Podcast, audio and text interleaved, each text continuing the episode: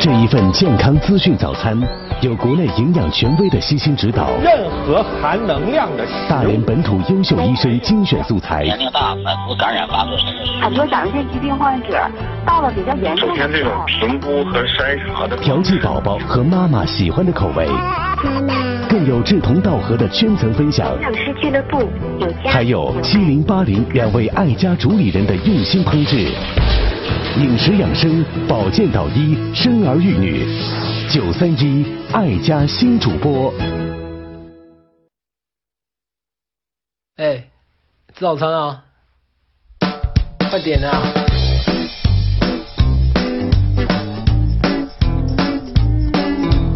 十二月二十二号早晨的六点钟，嗯，各位早安呐！有没有吃早餐呢？好多好多早餐在这里，在我们最熟悉的早餐店里。您正在收听的是 FM 九十三点一大连电台财经广播九三一爱家新主播，我是宁宁。对啊，对啊，对啊，对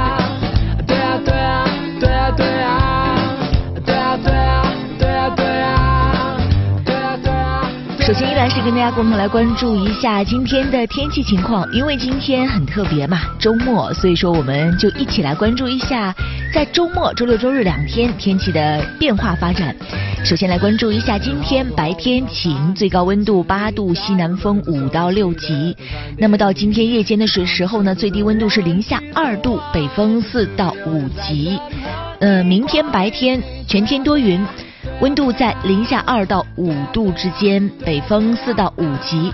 那么到了周日的时候呢，呃，相对来说温度就要低一些了。周日的时候呢，白天到夜间天气是多云转晴，最高温度零上三度，最低温度零下六度，北风六到七级。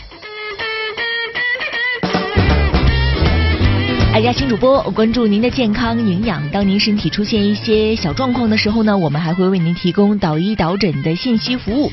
每天的节目时间是从六点钟到七点半。那么六点到六点半呢，为您带来的是辣妈日记的环节，关注在备孕、怀孕以及在生产产后，还有呢陪伴孩子成长的过程当中，我们会面临的各种各样的状况和问题。那在六点半到七点半，我们依然是关注跟健健康相关的话题，但是这个年龄范围和话题深度就要拓宽，然后延伸。所以说，在六点半到七点半的时候呢，是我们的主体节目，由南艺和我共同为您带来。南艺的微信、短信、电话关联在一个号码上：幺八零九四个八七四六，幺八零九四个八七四六。那么想要找到我的话呢，您可以通过微信搜索全拼邵宁宁。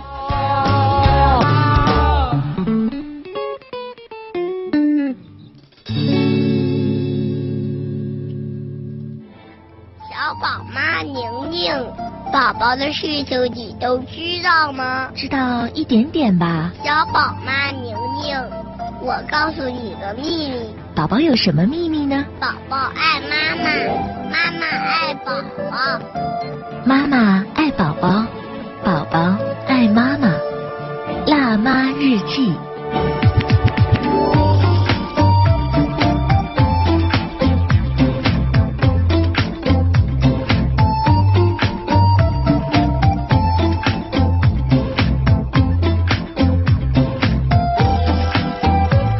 欢迎来到辣妈日记，我是宁宁。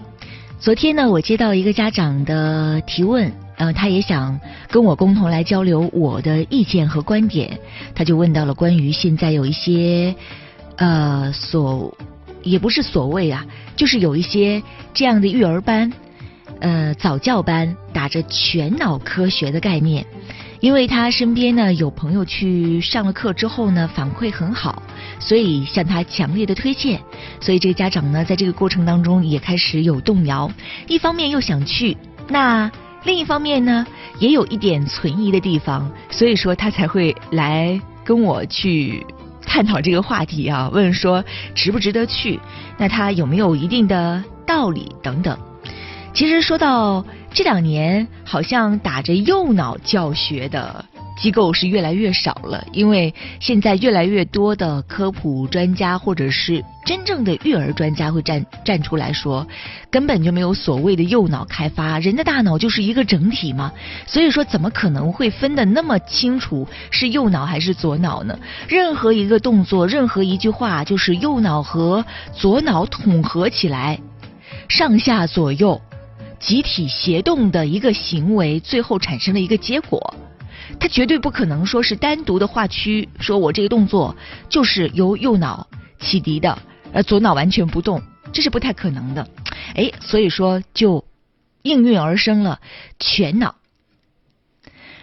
那么对于孩子的教育过程当中，尤其是大家非常关注的，说我想让孩子更聪明，与此同时呢，我可能想让孩子智能发育会越来越好，当然是要超越我们，要要远远超越我们。那我就不提说要赢在所谓的什么起跑线上，超越其他孩子。可能大家就会想尽各种各样的办法。有时候对于我们普通人来说，会觉得我们生活当中的这一些方式方法太普通了。所谓的陪伴太普通了，每一个家庭可能都会有，包括有一些人还可能会苦于说，我一方面没有时间，另一方面可能家里人也不得章法。哎，正好有这样一个机构，告诉我他们有一套教学的方法方式，有一套教学的工具，可以帮助我的孩子开发大脑的潜能。包括有一些地方还会说，人百分之九十五的大脑都是在沉睡的状态。如果说我们能把孩子的这百分之九十五的沉睡状态激发，哪怕我们激发百分之十，激发百分之二十，那这个孩子就了不得呀！等等等等，诸如此类。呃，怎么说呢？我们。先不来说这些机构它不靠谱的地方在哪儿，我们先来说一说，在孩子生长发育过程当中，到底什么对于孩子，不论是他的大脑发育呀，还是他的情感发育，是非常重要的。其实对于孩子来说，他的要求真的是没有我们想象到的那么多。孩子在早期教育，尤其是在学龄前的教育当中，的确是需要有一些元素。才能够让他不论是大脑的潜能还是情感的潜能得到充分的开发利用。不管是美国儿科学会的建议，还是我们现在看到的一些靠谱的脑发育专家或者是呃情感发育专家的建议，其实总结下来，无非就是。你就会发现，世界上最珍贵的东西往往是唾手可得的。但是，就因为它唾手可得，所以说才会被我们随意的丢弃，甚至是没有得到足够的重视。一方面是孩子需要感觉自己是特殊的、被爱的和有价值的；另一方面，孩子需要安全感。这就是我们在最开始提提到的，在生命最初，尤其是生命的前三年的过程当中。孩子需要不断的家长的爱的抚触、眼神、语言、动作，还有一个连续的、一个非常稳定的家庭环境。一方面是从我们的客观环境，就是我们的家庭环境，它是相对比较稳定的；另一方面是情感的支持，包括语言呐。包括动作呀，包括眼神呐，包括这种情绪，这一些都让孩子感觉到自己是特殊的、被爱的，我是珍贵的。那另外呢，孩子需要对周围的环境有信心，包括呃，我就结合一点来讲一讲我的感受。现在有很多那种。特长班呐，或者是有一些育儿班，可能会鼓励家长把孩子放在里边，然后家长坐在外边等，然后你就会看到哦，孩子在里边上课，孩子还可能还不情不愿的在里边上课，然后家长在外边啊坐一排玩手机，总之就是在沉默的等待。实际上，对越小的孩子而言，我越不建议以这样的一种方式去送孩子去做这种什么所谓的兴趣班、特长班。因为从目前我们看到的资料啊，呃，孩子在有家长的陪伴之下，他才会更有能力、更有信心、更长时间的去探索、发现。而且在这个过程当中，孩子需要被引导。其实最好的引导者，也就是家长家长了吧。另外，孩子需要自由。我们通常讲说，孩子需要爱和自由，尤其在孩子前三年，千万不要想着把孩子惯坏啊，害怕把孩子惯坏。但与此同时，他还是有一点有难做呃有难度的。比如说，孩子也会需要一些约束。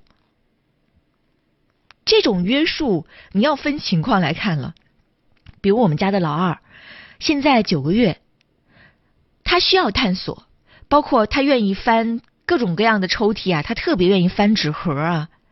在这个过程当中，我们可能给他准备很多个盒子，这些盒子你就会发现，孩子爱玩的玩具，它不是那种要非常贵的，包括老大也是，我们。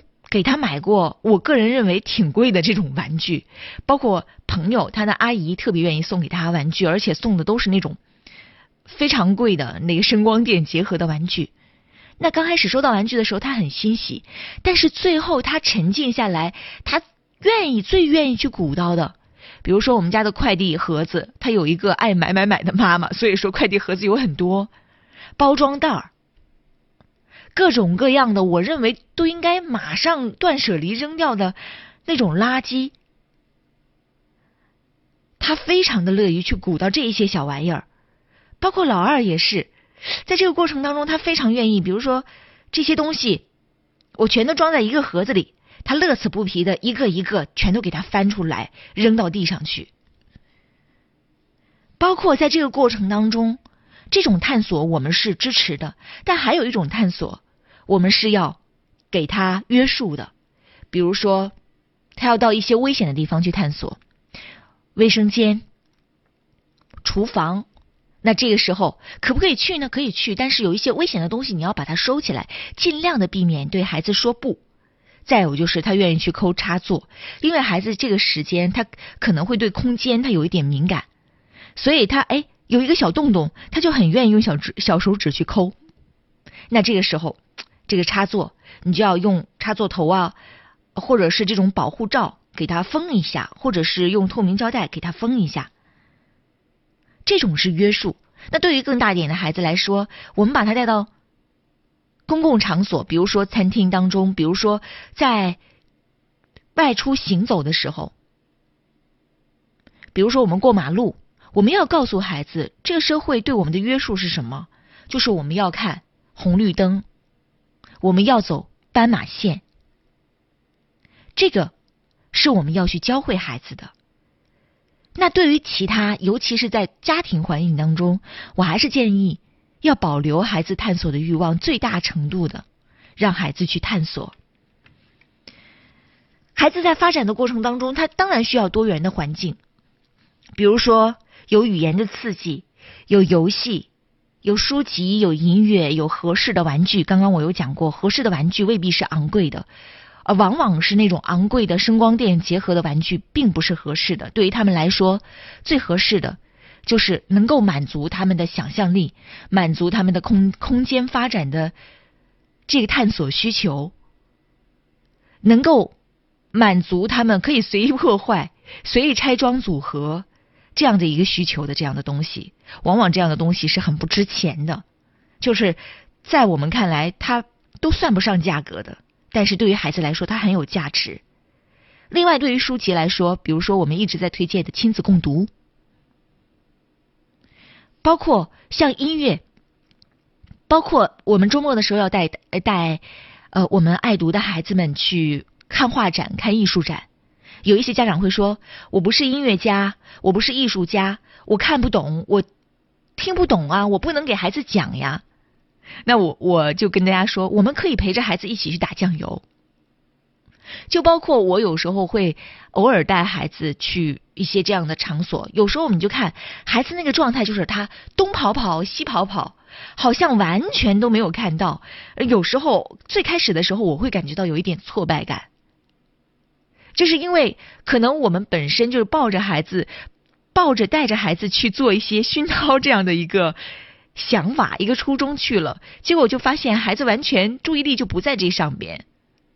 当然，我们没有完全要求说，哎，孩子你要看呐。那既然他愿意跑，那就当带着孩子来玩吧，那就是纯粹打酱油呗。但是回过头，在以后的交流过程当中，包括他的一些绘画的过程当中，因为我们也看绘本嘛，呃，包括为什么我们要建议大家给孩子看一些大师的绘本，就是即使是在看图的这个过程当中，孩子貌似好像对这些图画，对于他的一些元素没有任何感觉，但是渐渐的。比如说，现在我越来越深刻的感触到，孩子在画画的过程当中，他其实是有影响的。那这种影响是什么时候留下来的？你让我说一个节点，我真的不知道。所以不能因为说我们不是艺术家，我们不是音乐家，我们不懂，所以就止步不前了。所谓的音乐的熏陶，所谓的这种呃。给孩子读书，其实我们能做的，虽然说只能很简单，就是带着孩子一起去听，一起去看，一起去读。但是对于孩子来说，我觉得就足够了。包括探索也是一样的。我们带孩子去探索大自然。我们 我曾经看到一个特别有意思的软件，我就觉得简直就是一个大笑话。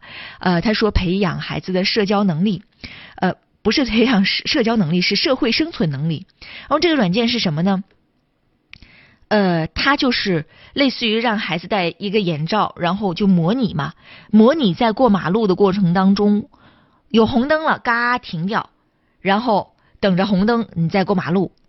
然后呢，还有就模拟在开车的过程当中有红灯了啊，你要停下来，要不然就会怎么样？叭被撞飞了还是怎么样？总之会有伤亡事件产生。它是一个游类似于游戏软件，游戏教学。但是你玩一次亿万次这样的软件，你都不提带孩子真正的到马路上去体验一次。我我就不知道为什么这种软件会被设置出来，然后还要进行探索，还要进行推广，可能会有它存在的价值，包括语言。有些家长会说我没有这样多语言的环境，包括昨天有一个。嗯，应该是妈妈吧？问我说怎么看孩子的语言启蒙？孩子什么时候可以去学英语等等？我们可以给孩子听一些英文的儿歌呀。这个就是磨耳朵的一个过程啊。包括，即使是我们没有办法给孩子提供一个很好的英文启蒙的一个机会的话，我觉得也没有必要。那么焦虑，在孩子的语言发育过程当中，我没有给孩子去报一个有外教的这样的语言班儿。当然，现在还会有很多这样的一些语言教学软件，呃，这样的一些，比如说视频呐、视频教学这样的软件，这样的一些软件好不好呢？我觉得它可能是一个学习的一种多元化的补充。但是我想说，呃，不要一方面焦虑说我的孩子。眼睛，你看，天天在视频终端，这个眼睛都要搞坏掉了，特别焦虑。一方面又每一天给孩子在网络上安排很多这样的课程，这个是矛盾的一个地方。当然，如果说孩子愿意的话，那孩子当然是可以去接触这样的一些多语言的环境。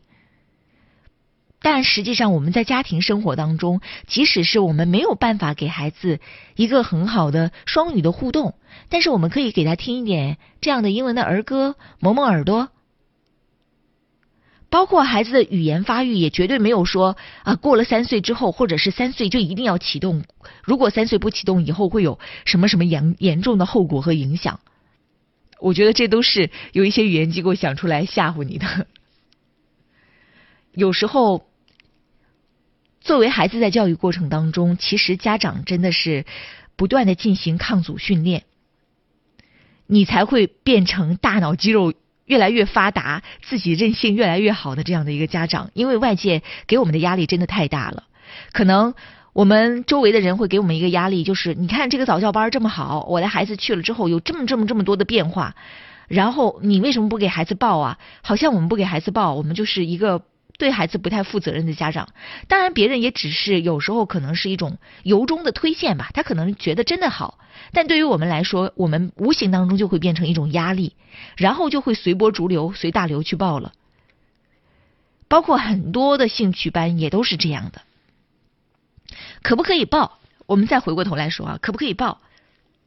呃，报这样的班是没有问题的。包括我也给小宝报一些兴趣班，不是一些，是一个。我们前期带他一起去看了呃几个班吧，一个是跆拳道，因为他的小伙伴都去学跆拳道了，然后他们互相追逐的时候，拳脚相加的时候，小宝哎突然感觉哎为什么他打我一下这么疼，而且人家还能嘿哈。呼喝有声，而自己完全毫无招架之力。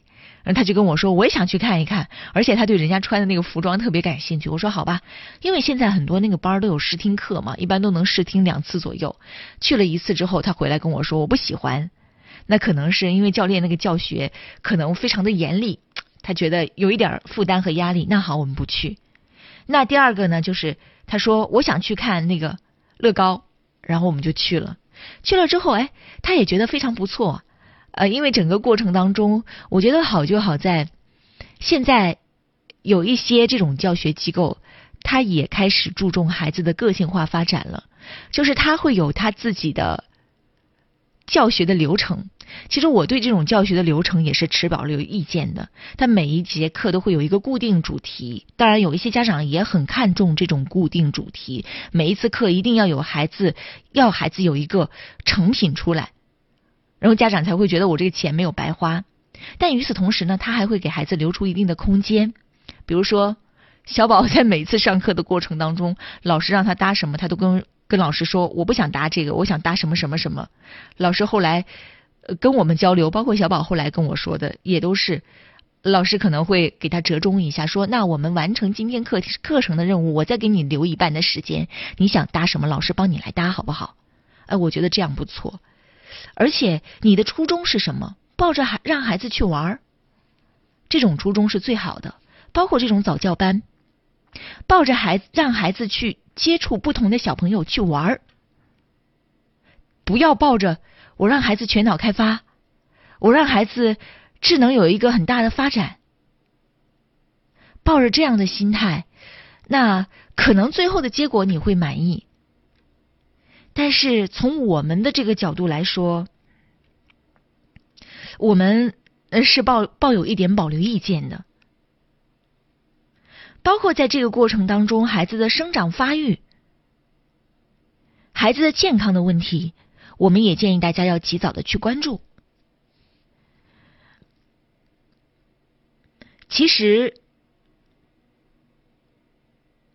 越来越多的研究的确是揭示了成人在孩子大脑发育过程当中起着非常重要的作用，而这个成人绝对不是早教班的老师和早教班设置课程的这一波研发者，最重要的就是孩子的直接照顾者。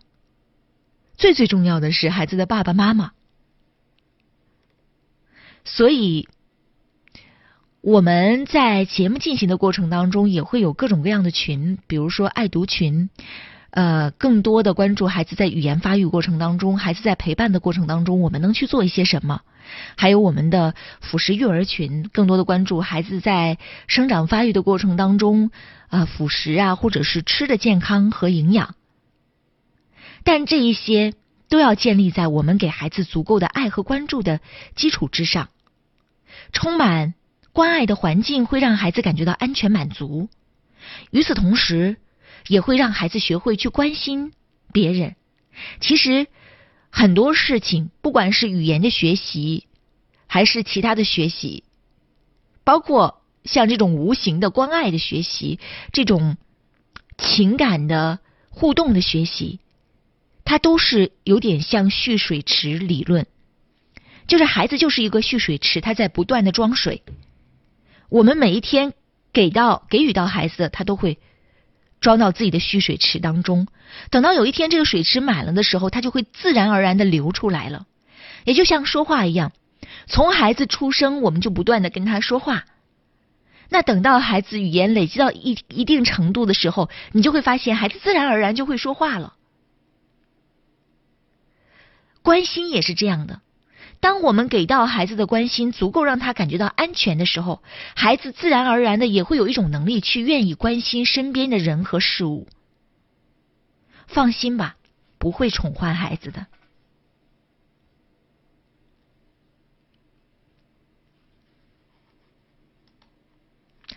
好了，这就是今天辣妈日记我们前半时段跟大家共同分享的一些内容。稍事休息一下，回来之后呢，我们继续跟大家来聊一聊，在孩子脑发育的过程当中、情感发育的过程当中，我们到底能做些什么？辣妈日记。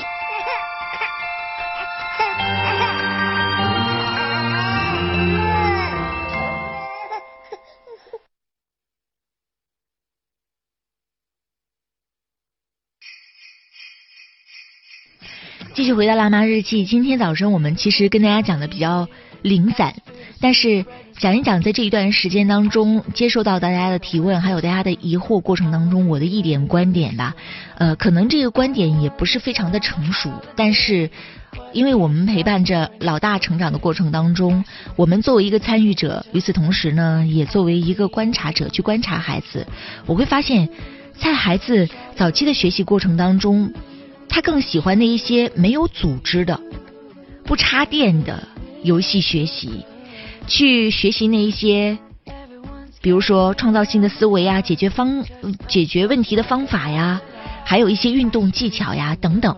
而这种不插电或者这种未经组织，就是父母在周末的时候带孩子出去探索各种各样的环境，对各种各样材料给孩子去接触，让孩子自由的发挥。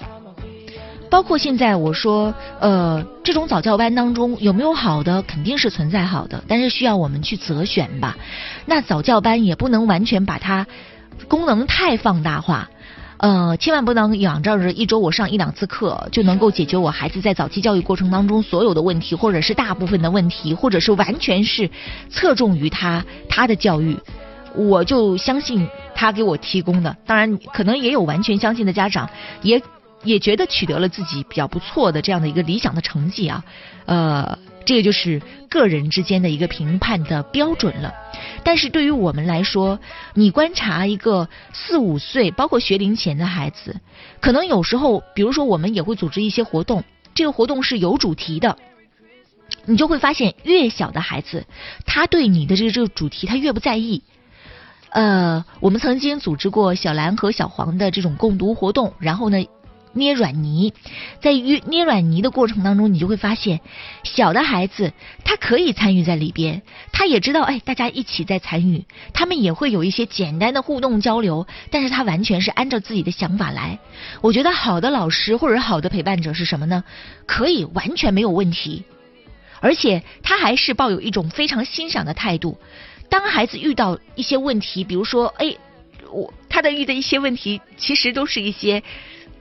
比较我们看来不那么重要的问题，比如说我这个彩泥没有了，我可以给他提供，或者我这个怎么摁不上去，好，我来帮你摁上去。但是这个创作的过程完全是由孩子自主自发来去完成，或者来去自己发散自己的思维，发散按照自己的这种创作的思路去完成的。一个孩子可能在这个过程当中，他可能要变换十几种想法。全都没有问题啊！老师绝对不会要求说今天我们要做一个圣诞树，那今天必须全都给我做出圣诞树的样子。上一次我们小蓝小黄的活动当中，我就特别喜欢我们的郭岩老师。几个宝宝，呃，大一点的宝宝可能他的依从性会比较好一些，他会跟着老师，哎，有模有样的来做。那小一些的宝宝完全是天马行空的，他根本就不听老师在说什么，所以他刚开始可能有意识说我要做一个圣诞树，后来他变成了说我做的这个是圣诞桥、圣诞大石头、圣诞大恶魔、圣诞火山，那完全没有问题啊。这个我我觉得，如果说你的早教的老师能够达到这种程度，那这种陪伴有家长在旁边的话是不错的。但是现在有几个教育机构能达到这样的程度呢？好像比较困难。一方面，我们说，呃，早教机构，因为毕竟它是盈利组织，所以他们的这种教学，一个一方面是要有教学大纲，另一方面，不管是从节省人力资源还是节省开发资源来说，他们是要严格按照这个大纲执行的。还有很重要的就是跟家长的互动。我们现在有很多的家长还是要求我上完一次课程，你是要有成果展示的，所以搞得现在有很多那种班级。或者很多这种所谓的特长班，每一次在课程结束之后留出二十分钟的时间，给孩子做作品展示，不管孩子愿不愿意，都让孩子要展示一下自己的作品，来叙述一下自己的作品。我觉得展示和叙述都没有问题，但是这个过程当中，是不是一定要让孩子做出一样的东西来？这个是我们需要考虑的，所以我们说，我们为什么送孩子去上很多的艺术班、特长班？我们是希望孩子是变成一个有审美的人吧。但是这种审美或者这种美育，其实最好的教育场所，刚刚我们讲过了这么多的先决条件，其实是在家庭。当然，二零一八年我们会有很多的这样的团体陪伴的活动，就是在家庭，我们把。家庭的单元融汇在一个空间当中，但是最大程度的保留孩子的这种创作，这种不管是思维上的还是对于材料的探索，我们也希望能够达到一个理想化的状态，陪伴着孩子快乐的生长。当然，在这个过程当中，也是需要我们的家长不断的精进吧。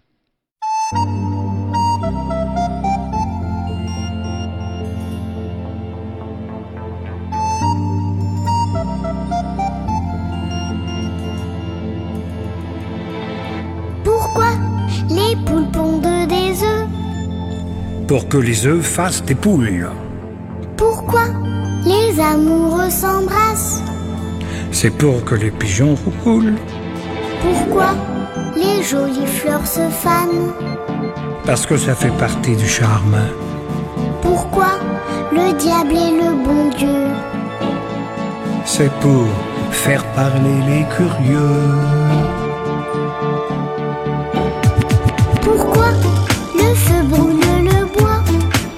C'est pour bien réchauffer nos corps.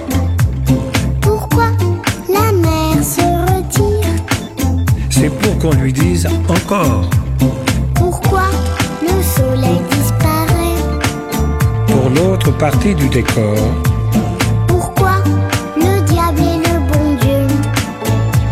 C'est pour faire parler les curieux.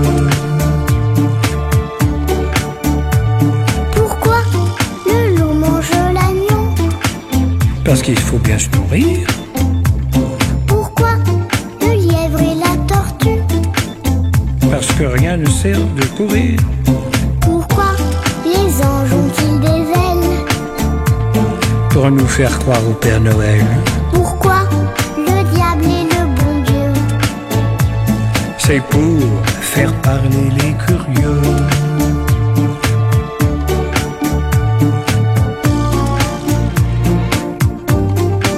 Ça t'a plu notre petit voyage Ah oui, beaucoup. On a vu des belles choses, hein J'aurais bien voulu voir des sauterelles. Sauterelles Pourquoi des sauterelles Et des libellules aussi. La prochaine fois, d'accord. D'accord. Je peux te demander quelque chose Quoi encore On continue, mais cette fois-ci, c'est toi qui chantes. Pas question. S'il te plaît. Non, non et non. Allez, c'est le dernier couplet. Tu crois pas que tu pousses un peu le bouchon Pourquoi notre cœur fait tic-tac? Parce que la pluie fait flic-flac. Pourquoi le temps passe si vite? Parce que le vent lui rend visite. Pourquoi tu me prends par la main? Parce qu'avec toi je suis bien. Pourquoi le diable est le bon Dieu?